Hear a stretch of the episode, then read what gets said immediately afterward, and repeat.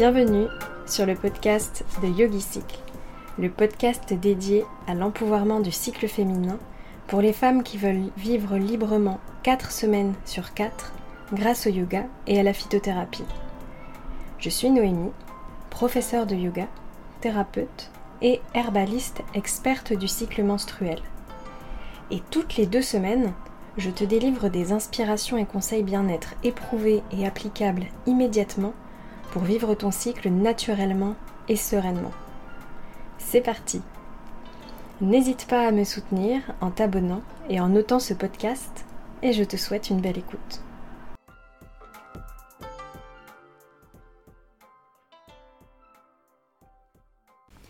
Bonjour et bienvenue, je suis super contente de te retrouver pour ce premier épisode de l'année 2024. Aujourd'hui, c'est un épisode un petit peu chit-chat où je vais te raconter ce que j'ai appris en 2023. Mais c'est pas tout, prends un papier et un crayon parce que je vais aussi te donner des pistes de réflexion pour que tu puisses toi aussi faire ton petit bilan.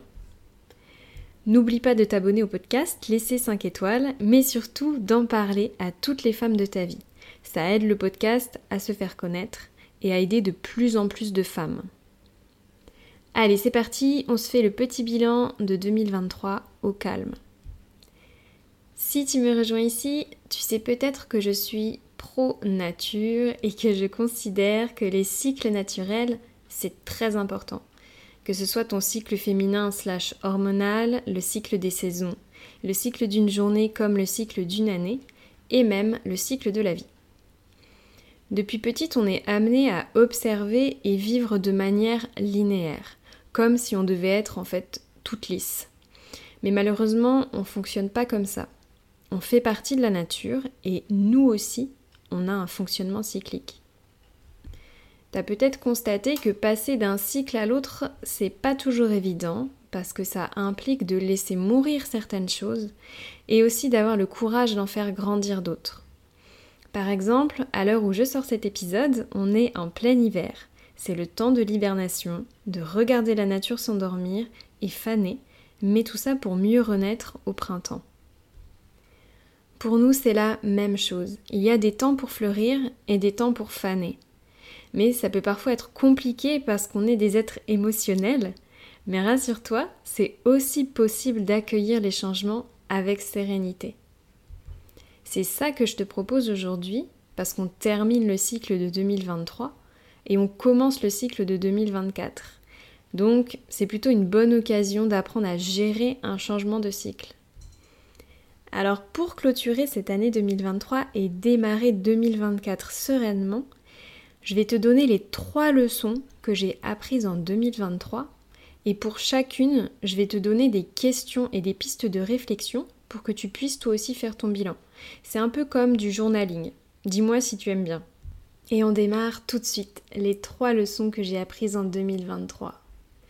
La première leçon, c'est que poser ses limites, c'est essentiel. Ça paraît tout bête, mais à la base, moi je fais partie des femmes qui ont tendance à toujours vouloir faire plaisir à tout le monde, comme si ma valeur en dépendait. Si ça se trouve, c'est ton cas aussi, peut-être que tu en fais partie. Et si c'est le cas, ce que je m'apprête à te dire, ça va sûrement t'intéresser. Écoute bien, ta valeur ne dépend pas du nombre de oui que tu vas donner à un tel ou un tel. Dire non, ce n'est pas contre la personne, ce n'est pas contre l'autre, c'est pour toi. Cette nuance, elle est super importante à comprendre si tu n'arrives pas à dire non. Personnellement, j'ai commencé à apprendre à dire non à la fin de ma vingtaine et créer mon entreprise, ça a été un accélérateur parce que quand tu as ton entreprise, c'est un peu comme quand tu pilotes un avion, donc toi tu es le pilote, et chaque décision doit être prise pour que tu restes entière et surtout que tu profites du voyage au maximum. Donc j'ai appris à prioriser à fond, à dire non et parfois à renoncer. Je vais te donner un petit exemple. Cette année, pendant plusieurs mois, ça a été compliqué. J'ai dû vivre sur mes économies que j'avais construit auparavant sur plusieurs années, pendant que je démarrais de A à Z mon activité dans une toute nouvelle région où je me suis installée. je connaissais personne dans cette région, sauf une de mes meilleures amies avec qui j'étais en colloque quand j'étais en école d'ergothérapie. Au printemps, mon amie qui était enceinte cherchait une solution pour se faire remplacer dans le cabinet d'ergothérapie où elle travaille. La première chose que je me suis dit et qui m'est venue, c'est je peux t'aider en te remplaçant pour que tu puisses être le plus sereine pendant ton congé maternité. Pour moi, c'est aussi euh, une vision de l'amitié en fait. Les amis, c'est aussi fait pour qu'on puisse compter sur eux et qu'ils puissent compter sur nous. Mais au fond de moi, il y a quelque chose qui bloquait parce que je savais que si je la remplaçais à temps plein, je n'aurais plus l'énergie pour donner mes cours de yoga et pour développer mon activité. Et si ça se trouve, ce podcast-là n'existerait même pas. Donc, je me suis écoutée et j'ai posé ma limite. J'ai proposé à mon ami de la remplacer deux jours par semaine, mais pas sur toute la semaine. Comme ça, on dirait pas, mais pour moi, c'était une décision très importante. Un petit peu difficile aussi, mais très importante à prendre pour moi-même. Ça m'a appris à poser mes limites dans mon intérêt et dans celui du projet que je fais ici avec toi. Donc ma première leçon, c'était apprendre à poser mes limites pour de bon. Maintenant, je t'invite à te poser ces questions. Écoute bien. Est-ce que j'ai dit oui à un projet ou à quelqu'un en 2023 à mes dépens? Je répète, est-ce que j'ai dit oui à un projet ou à quelqu'un en 2023 à mes dépens? Ensuite, tu peux te poser la question, qu'est-ce que c'était? Et puis tu peux terminer par la question, comment j'aurais pu faire autrement? Ces petites questions qui paraissent anodines, si tu les poses sur le papier, que tu y réponds sur le papier, ça peut déjà t'aider à faire un pas de plus vers poser tes limites à toi. Apprendre à poser ses limites dans ton intérêt, pas contre l'autre, pas contre le monde extérieur, mais pour toi. La deuxième grande leçon que j'ai tirée de cette année 2023, c'est de ne pas avoir peur de laisser ce qui ne me fait pas avancer. Parmi tous les projets que j'ai fait cette année, il y en a qui ont marché et il y en a d'autres moins. En fait, c'est normal parce que c'est un peu des probabilités. Plus tu testes des choses et plus tu as de chances que ça réussisse, mais aussi il y a des chances que ce soit des échecs ou que certaines choses se transforment en échecs entre guillemets. Mais ça, c'est de mon point de vue, c'est juste que dans notre éducation, dans l'éducation qu'on reçoit à l'école, l'échec est diabolisé au lieu d'être abordé comme un levier d'apprentissage et de progression. Ça fait qu'on devient des adultes qui ont peur de passer à l'action et qui se paralysent face à de nouvelles expériences. Alors cette année, c'est vrai qu'il y a des projets que j'ai menés jusqu'au bout, mais qui, après coup, j'ai dû m'en séparer, parce que concrètement, ils ne faisaient pas grandir ma vision et ils ne faisaient pas grandir mon activité. Je vais te donner un exemple concret. J'ai insisté pour ouvrir un cours de yoga dans la petite ville où j'habite, j'ai mis des mois à obtenir une réponse pour la location d'un studio, tout en essayant de maintenir l'intérêt des personnes qui étaient intéressées par ce cours et trouver un créneau OK pour mon emploi du temps et pour l'emploi du temps de ces personnes. Finalement, ce cours, je l'ai ouvert à la rentrée, en septembre 2023. Mais finalement, ce cours, il n'a pas rencontré le succès, ou en tout cas, il n'a pas hum, en tout cas, le maintenir, ça me coûtait plus que ce qu'il pouvait m'apporter. Donc, j'ai dû décider à regret de m'en séparer et simplement d'arrêter ce cours. Aujourd'hui, j'observe ça plutôt comme une expérience et ça me permet de voir les choses autrement et de ne pas reproduire en fait certaines erreurs. Parce qu'une expérience, c'est jamais vraiment une expérience, elle est jamais vraiment bonne ou mauvaise.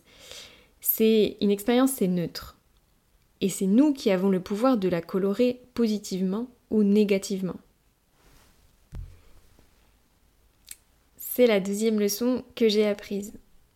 À présent, je t'invite toi aussi, à prendre le temps de répondre à ces questions.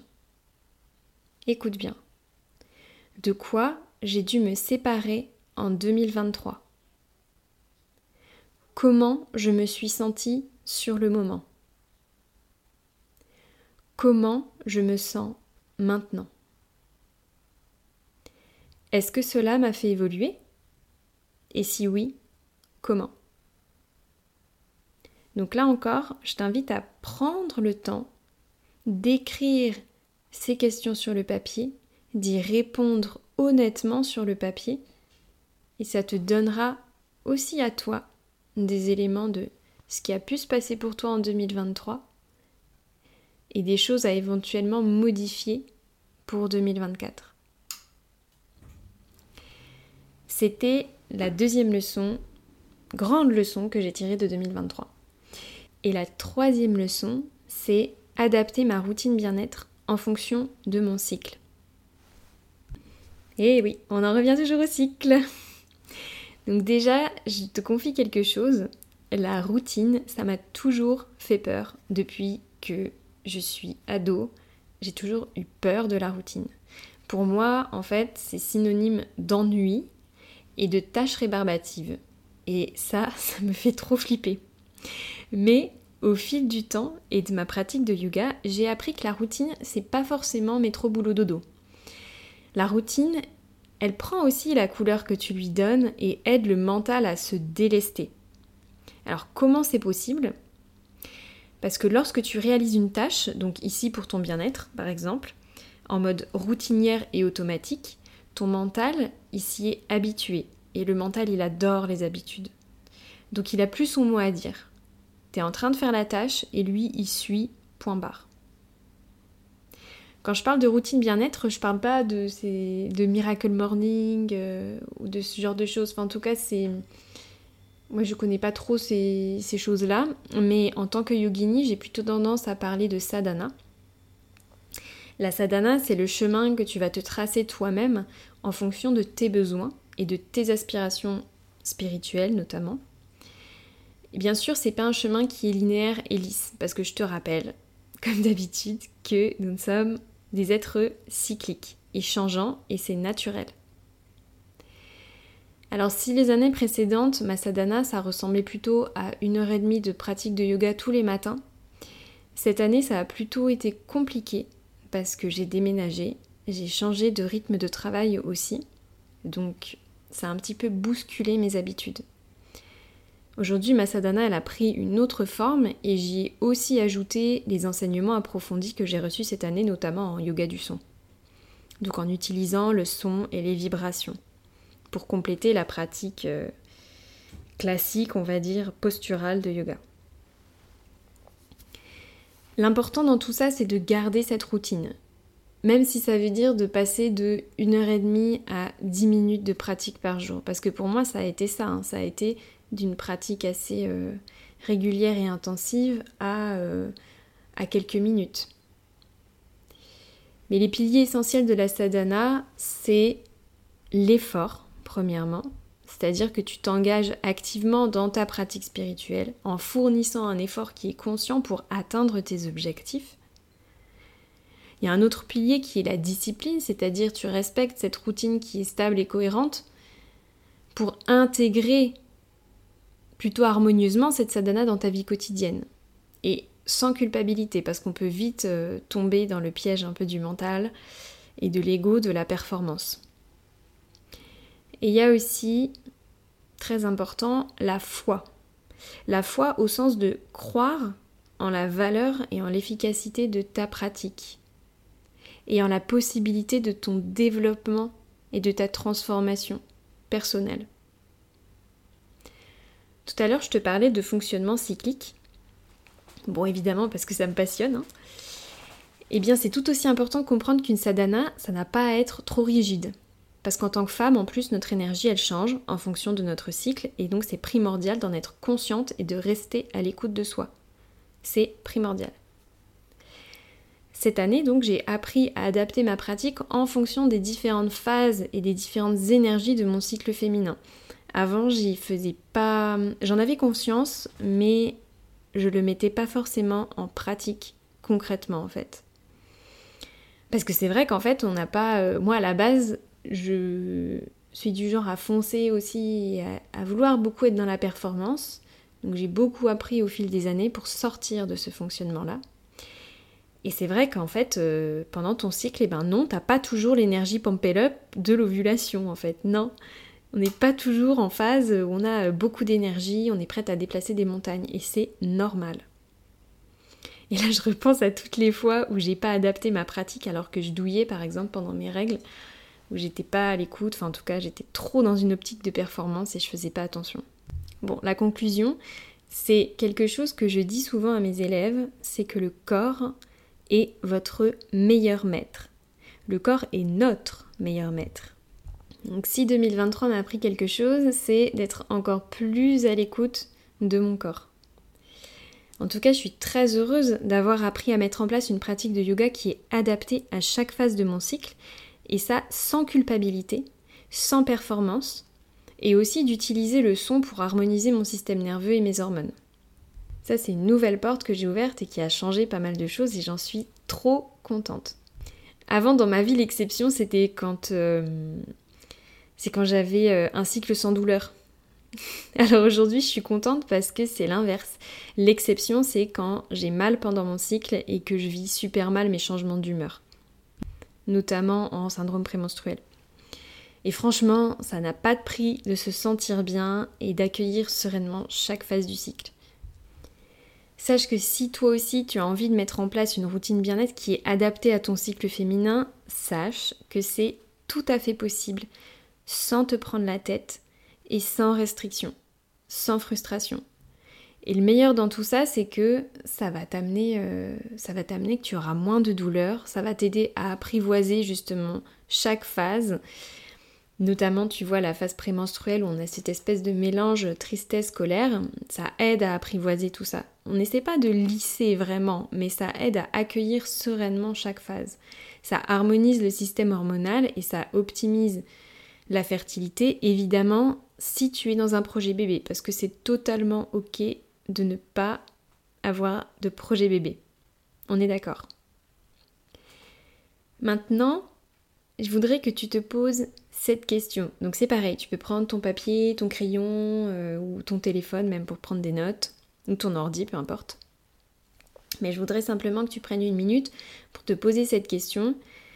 Aujourd'hui, qu'est-ce qui m'empêche de mettre en place ma routine bien-être?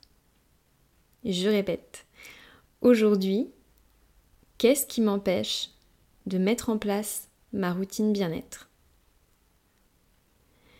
Tu poses cette question sur le papier et tu y réponds avec honnêteté. Et ça te donnera déjà des pistes pour mettre en place quelque chose cette année.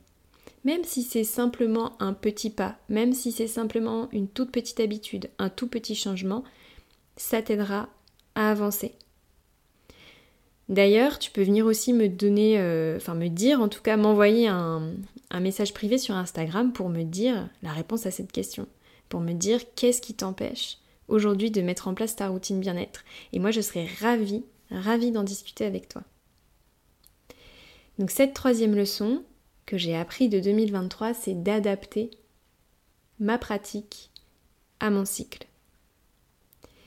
Et d'ailleurs, cette leçon de 2023, elle m'a vachement inspirée en fin d'année. Elle m'a beaucoup inspirée pour te proposer tout bientôt un challenge de yoga gratuit. Je t'en dirai plus dans les jours à venir. Veille bien à t'abonner au podcast, à mon compte Instagram, où je te donne aussi d'ailleurs des infos en story, mais aussi à ma Yogi Letter. Ces liens, tous ces liens là pour t'abonner, ils sont dans la description du podcast.